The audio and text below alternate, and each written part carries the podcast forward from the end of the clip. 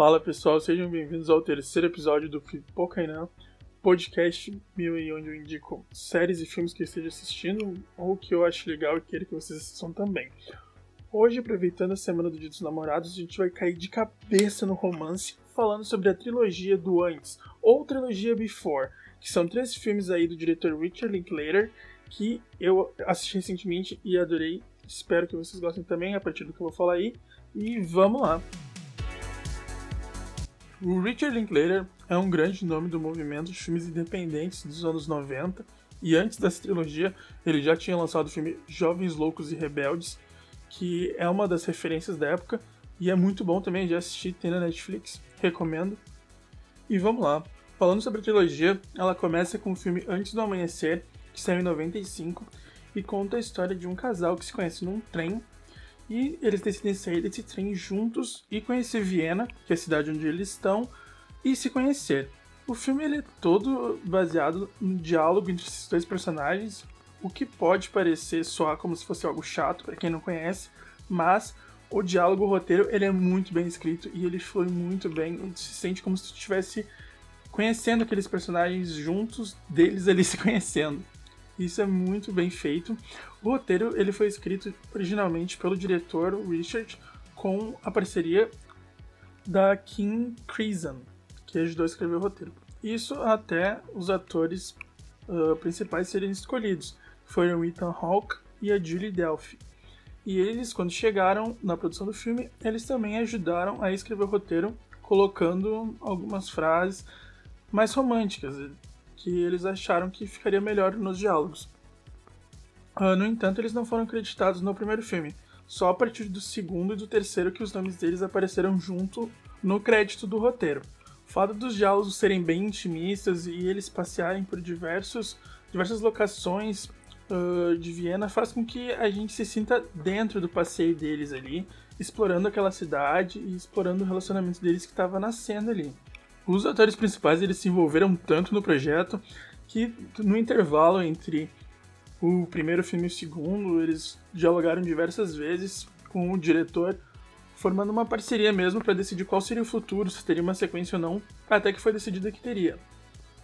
No início, o diretor o Richard ele queria algo maior, mais ambicioso, mas como ele não conseguiu que fosse liberada essa verba, ele decidiu fazer algo como o primeiro projeto, que fosse baseado só nos dois, passeando por algum lugar, e dessa vez a cidade escolhida foi Paris. Isso na sequência, nove anos depois, tanto no filme quanto na vida real aqui pra gente, que foi lançada antes do pôr do sol. Isso em 2004.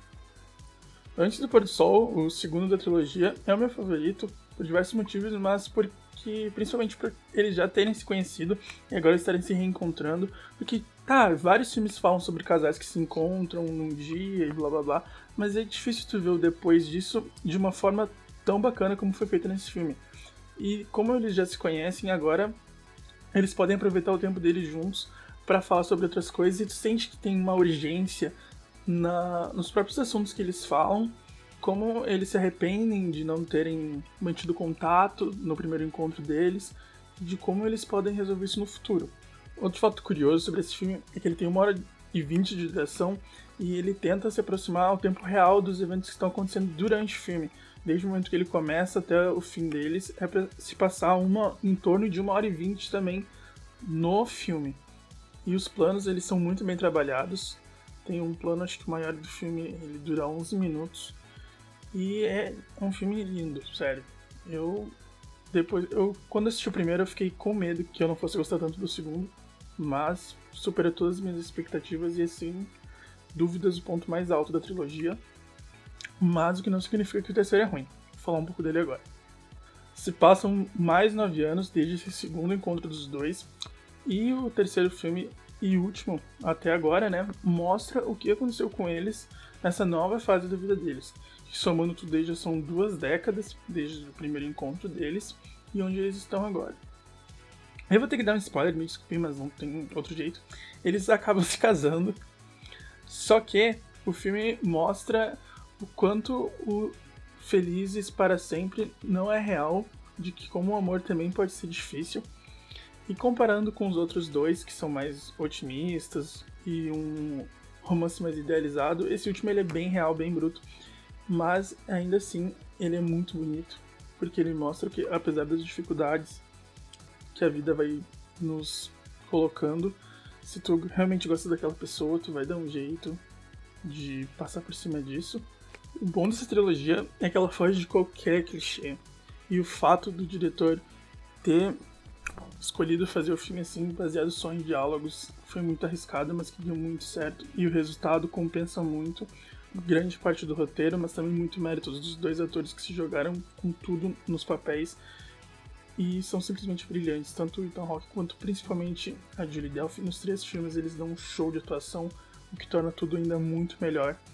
Então eu recomendo fortemente para vocês, ainda mais agora, como eu disse, Semana do Dia dos Namorados, é uma ótima pedida assistir esses três filmes aí. Eles passam muito rapidinho, eles não são muito longos, e quando acaba já dá vontade de ver de novo. Então, prometo para vocês que vale a pena. Tá? Muito obrigado por terem ouvido. Até semana que vem. E é isso. Forte abraço.